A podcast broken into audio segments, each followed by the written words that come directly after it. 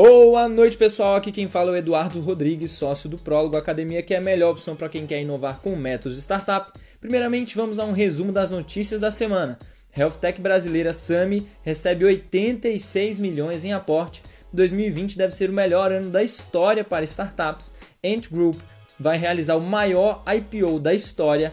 O Airbnb quer levantar 30 bilhões em IPO e Facebook lança streaming de jogos. Este é o Epílogo, a sua pílula semanal do mundo das startups, e hoje, domingo 1 de novembro, temos o episódio da semana 44 de 2020, recapitulando os principais acontecimentos do mundo das startups. Primeiramente, a pandemia do novo coronavírus colocou as health techs brasileiras na prateleira de cima dos investidores de venture capital. Tanto que, de janeiro a setembro deste ano, elas já receberam 69 milhões de dólares em 37 negócios, um aumento de mais de 50%, segundo o levantamento do Distrito, um ecossistema independente de startups. Esse interesse nas startups de saúde ganhou um novo lance.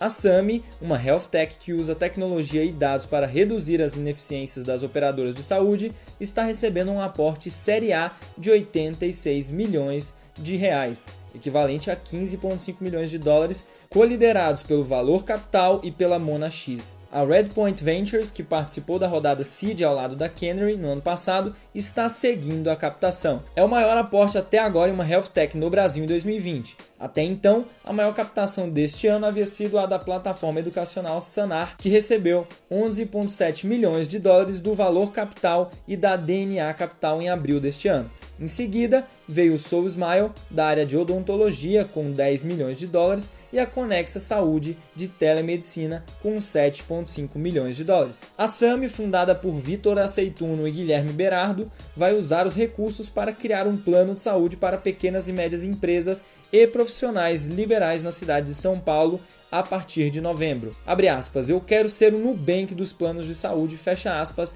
disse Aceituno ao Neofeed referindo-se ao banco digital que desafiou os bancos tradicionais e hoje tem 30 milhões de clientes. Abre aspas novamente, depois da folha de pagamento, os planos de saúde são o segundo custo gerencial de uma empresa.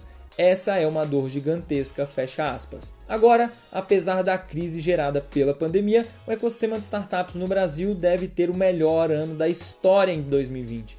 Dados da empresa Distrito apontam que houve 100 aquisições de novatas no intervalo de janeiro a setembro de 2020, volume maior do que o registrado em todo o ano de 2019. O número de aportes feitos em startups também bateu o recorde histórico de 322 cheques. O melhor ano até agora havia sido 2017, com 263 investimentos. A intensa digitalização na pandemia é um dos motivos da aceleração do mercado este ano. Agora, a fintech Ant Group deve levantar mais de 34,4 bilhões de dólares depois de definir o preço das ações em sua oferta pública inicial, colocando o grupo de pagamentos chinês, controlado pelo Alibaba, do bilionário Jack Ma, como o maior IPO de todos os tempos.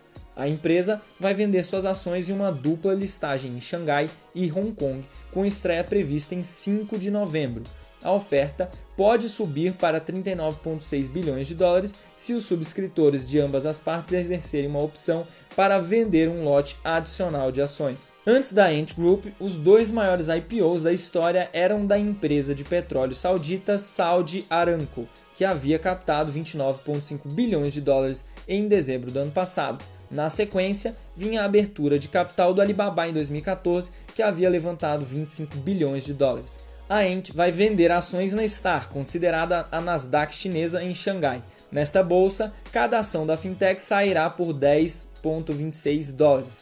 Em Hong Kong, o preço do papel será de 10,32 dólares. A companhia está vendendo 11% do seu total de ações. O preço de ambas as ofertas avaliam a Ant em 313 bilhões de dólares, praticamente o mesmo valor do JP Morgan Chase, 311 bilhões de dólares e um pouco abaixo da Mastercard, avaliada em 330 bilhões de dólares. Agora, o Airbnb está planejando listar suas ações na Nasdaq, abrindo caminho para o que pode ser uma das mais importantes estreias no mercado acionário em 2020. No início desse ano, a Reuters informou que a empresa pretendia levantar 3 bilhões de dólares em seu IPO, o que a avaliaria em mais de 30 bilhões de dólares, com um plano para realizar a listagem antes do final do ano. O impulso para abrir capital e o crescimento em sua avaliação potencial ressalta a rápida recuperação do Airbnb ao garantir um financiamento de emergência de investidores em meio a perspectivas incertas para a indústria de viagem. O Airbnb, que se beneficiou com turistas evitando hotéis maiores e preferindo dirigir até locais alugados por temporadas, disse em julho que os clientes reservaram mais de um milhão de noites em um único dia pela primeira vez desde 3 de março.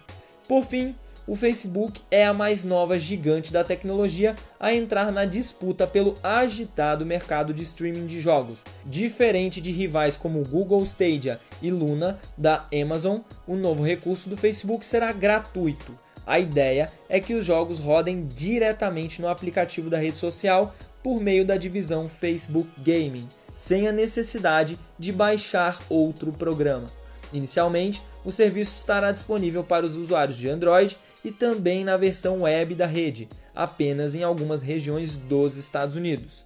Então é isso, pessoal. Esse foi o episódio da semana 44 de 2020 do Epílogo. Esperamos que você tenha curtido as notícias mais relevantes do mundo das startups dessa semana. E se você quer nos ajudar a informar mais empreendedores, compartilhe esse podcast com seus amigos e segue a nossa página no Instagram, arroba. Um abraço, pessoal, e vamos para cima da semana 45, acelerando com tudo!